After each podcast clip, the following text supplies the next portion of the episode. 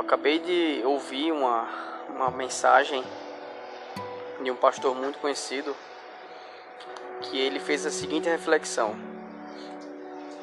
Imagina que você recebesse uma mensagem no seu celular de uma pessoa especial, uma pessoa nada mais, nada menos que ele, né? O Senhor. E que nessa mensagem tivesse escrito a seguinte frase: Venha para o encontro.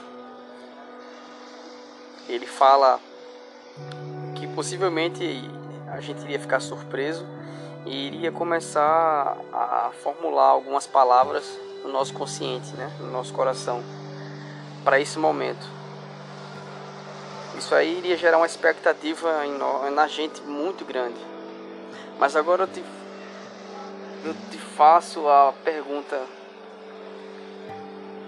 baseado naquilo que ele falou. Será que esse convite a gente não, não recebe todos os dias essa mensagem? Sim, claro que sim. A gente recebe todos os dias essa mensagem. Essa, essa mensagem chega pra gente todos os dias. Do Senhor querendo o convite conosco.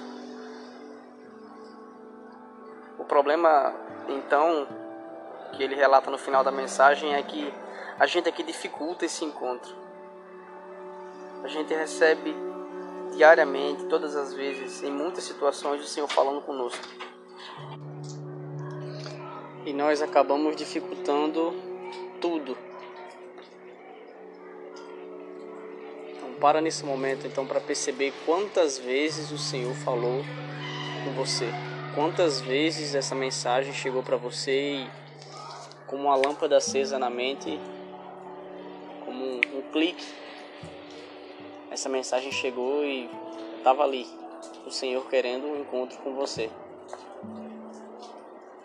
Para e pensa. Pensa um pouco, para para perceber quanto o Senhor tem desejado o encontro com você, tá bom?